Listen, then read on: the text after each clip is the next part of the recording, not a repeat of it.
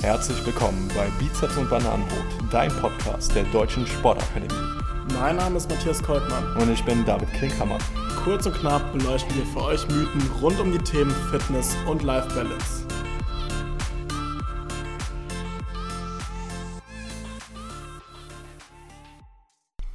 Hallo liebe Zuhörer, hallo David. Hallo Matti. David, kennst du das, wenn man irgendwie ein paar Wochen nicht trainiert hat, du warst im Urlaub mal eine längere Zeit und fängst dann wieder im Training an? Das ist super anstrengend. Absolut. Ich meine, ich bin in einem anderen Beispiel gerade unterwegs, bin ja sehr ausdauerlastig im Trainingsprozess und ja, nach der Ausdauerphase soll ja auch nochmal eine Kraftphase kommen. Ja, also ich merke das im Krafttraining extrem, wenn ich mal zwei oder drei Wochen gar nichts gemacht habe in Sachen Krafttraining oder vielleicht nur Bodyweight-Übungen gemacht habe, dann habe ich nach den ersten beiden Einheiten, sage ich jetzt mal, wirklich extrem Muskelkater, ähm, sehr viel anstrengender. Aber was ich auch sagen muss, also dann denke ich, okay, mein Körper hat ja alles vergessen irgendwie, alles verlernt, aber dann merke ich nach vier, fünf, sechs Einheiten, okay, ich komme irgendwie doch wieder schnell auf mein Ausgangsniveau. Anscheinend hat der Körper sich ja doch noch an die Sachen erinnert, weiß irgendwie doch noch, wie man trainiert und ich bin schnell wieder bei meinen alten Gewichten. Das geht dann irgendwie schneller, als ich fordern dachte. Ich glaube, da geht es nicht nur dir so. Einige unserer Zuhörer werden das jetzt wahrscheinlich bestätigen. Und äh, tatsächlich versucht die Wissenschaft das auch gerade zu bestätigen unter dem Begriff Muscle Memory Effect. Also sprich das Muskelgedächtnis. Also vielleicht sollten wir den Begriff erstmal richtigerweise einordnen. Es ist nicht so, dass wir in einem Muskel Areale finden, wie wir sie im Hirn auch vorfinden. Wir reden von der Skelettmuskulatur. Die Skelettmuskulatur ist willkürlich ansteuerbar. Klar, das Hirn hat da seinen Part in dieser Beziehung äh, inklusive. Allerdings, wie gesagt, verfügen wir hier über keine Gedächtniszonen. Der Begriff, der kommt eher daher, dass man sich das vorstellen kann, wie die Funktion Gehirns äh, sich an etwas zu erinnern. Man kann sich jetzt natürlich fragen, wofür braucht der Körper so ein Muskelgedächtnis? Wofür ist es überhaupt gut? Ähm, Ziel beim Krafttraining ist ja immer diese Anpassungserscheinungen, Muskelwachstum zum Beispiel zu erreichen. Der Körper, das ist ja wieder so ein sehr schlaues Konstrukt einfach, der möchte natürlich schnell eine Anpassung erzielen, möglichst schnell. Der möchte vorbereitet sein. Also wenn ich jetzt nicht trainiere, ja, dann baut man vielleicht erstmal relativ schnell ab, aber ich komme eben schnell wieder auf dieses Ausgangsniveau ran, weil der Körper sagt sich, okay, ich versuche Prozesse laufen zu lassen oder ich probiere Zellen zu bilden, die sich eben an diese Belastung, und jetzt kann man wieder so im übertragenen Sinne sagen, erinnern. Und ähm, um dann wieder diesen Ausgangszustand zu erreichen. Wenn wir uns anschauen, wie diese Anpassung beim Muskelwachstum erfolgt, da haben wir, glaube ich, schon mal drüber gesprochen. Das Hypertrophietraining, das ist ja ein Wachstum der Muskulatur, aber nicht eben eine Zunahme der Zellen, sondern ein dicken Wachstum der einzelnen Muskelzelle, ähm, wo dann zum Beispiel diese Satellitenzellen also spezialisierte Muskelzellen mitwirken, die ähm, für die Reparaturvorgänge auch wichtig sind und eben für das Muskelwachstum in dem Sinne. Und die tragen auch zu diesem Muskelgedächtnis bei. Jetzt ist es aber ja trotzdem so, dass sich unsere Muskeln ja scheinbar irgendwie erinnern im übertragenen Sinne. Ähm, das sieht man darin, dass jetzt bei mir zum Beispiel, dass ich wieder schneller in Form komme, aber gerade auch so Leistungssportler, die vielleicht verletzt waren oder eine lange Trainingspause hatten, dass die im Vergleich zu Anfängern einfach viel schneller wieder auf ihr Leistungsniveau oder auf ein höheres Niveau sogar kommen. Ähm, das hat unter anderem mit den sogenannten Satellitenzellen zu tun. Das sind spezialisierte Muskelzellen, die äh, während des Trainings aktiv werden und die für die Reparatur unserer Muskelzellen verantwortlich ist und auch für die Anpassungsvorgänge. Und auch die tragen zu diesem Muskelgedächtnis eben bei. Die genauen molekularen Mechanismen sind auch noch nicht hundertprozentig verstanden, aber es wird eben viel Forschung betrieben, weil es ein super spannendes Thema ist und auch sehr, sehr viel Relevanz hat. Ja, das ist ein ganz spannender Themenbereich, denn das geht auf die Epigenetik zurück und Epigenetik ist äh, gerade so, was ähm, ja, Forschung angeht, ist State of the Art, ist ein Teilgebiet der Biologie und beschäftigt sich quasi mit den zellulären Prozessen, ähm, die die Aktivität von Genen beeinflusst. Ähm, aber es kommt halt eben nicht zu einer Änderung der DNA-Sequenz. Ne? Und so ist es eben auch bei diesem Muscle Memory Effekt. Das heißt, ähm, bestimmte Gene werden hier mit chemischen Markierungen versehen, beziehungsweise eben, eben nicht mit Markierungen versehen.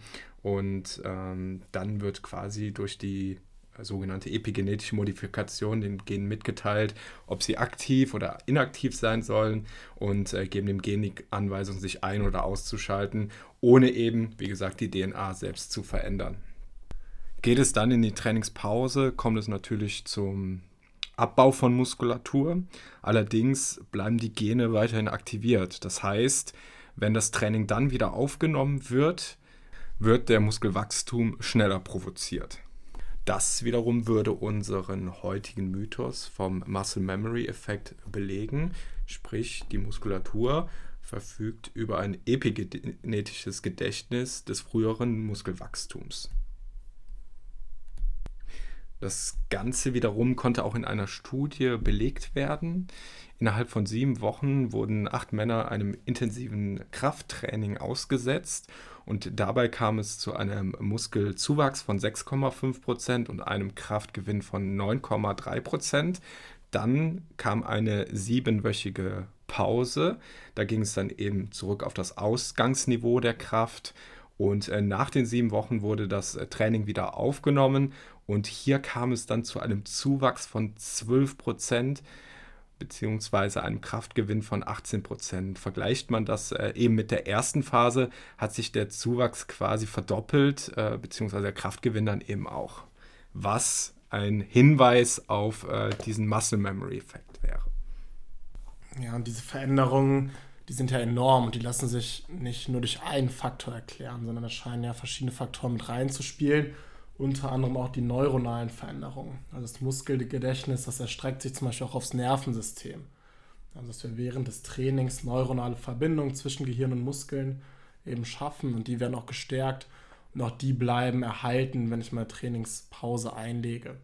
Auch dieser koordinative Aspekt, klar, Leute, die fortgeschritten am Training sind, die werden auch nach einer Trainingspause die Übungen wieder gut ausführen, die Muskulatur gut ansteuern können. Das ist einfach ein Automatismus. Wenn man jahrelang schon zum Beispiel Kniebeugen gemacht hat, dann stimmt die Ausführung und dann ähm, macht eine längere Pause auch nichts aus. Ja, dann ist das beim Krafttraining wahrscheinlich so wie beim Fahrradfahren. Das verlernt man einfach nicht. Ja, scheint wirklich wahr zu sein. Man muss natürlich schauen, dass die Trainingsfrequenz auch stimmt, um so ein Muskelgedächtnis überhaupt zu entwickeln ja, wenn ich jetzt sporadisch ab und zu mal trainieren gehe, dann entwickelt sich dieses Muskelgedächtnis nicht in dem Umfang, wie als wenn ich über am besten Jahre hinweg konstant regelmäßig mehrmals die Woche trainieren gehe. Und das wären eigentlich die besten Voraussetzungen, um so ein Gedächtnis zu schaffen. Auf den verschiedenen Ebenen, die wir genannt hatten. Ähm, Hypertrophie, Muskelhypertrophie die Morphologie passt sich an, die neuronalen Aspekte, die Epigenetik, also auf ganz verschiedenen Ebenen. Ja, und auf der anderen Seite ist das natürlich jetzt auch kein Freifahrtschein, äh, ständig äh, Pausen einzulegen, zumal ich jetzt eine Studie vorgelegt habe, wo von sieben Wochen Pause die Rede war. Also es ist auch noch nicht mal ähm, klar, wie lang die Pause sein darf, ähm, beziehungsweise äh, ob, ob das wirklich so einen langfristigen Effekt ist, ob man auch wirklich mehrere Jahre irgendwie ausfallen kann. Ich würde sagen, im besten Fall ist es immer noch äh, beim Krafttraining zu bleiben und dass so Trainingspausen wirklich nur Ausnahmen sein sollten, wie, wie du es eingangs beschrieben hast, äh, wenn man mal im Urlaub ist oder ähm, bei Verletzungspausen. Ja, genau. Man soll es also viel mehr als Chance verstehen, auch als junger Sportler, junge Sportlerin schon gute ähm, Voraussetzungen fürs Alter auch zu schaffen, weil auch da im Alter können wir noch von diesem Muskelgedächtnis dann profitieren, was auch sehr, sehr spannend ist. Absolut. Ähm, einen negativen Aspekt möchte ich noch mit aufführen. Das ist äh, das Thema ja, Doping, will ich es mal nennen.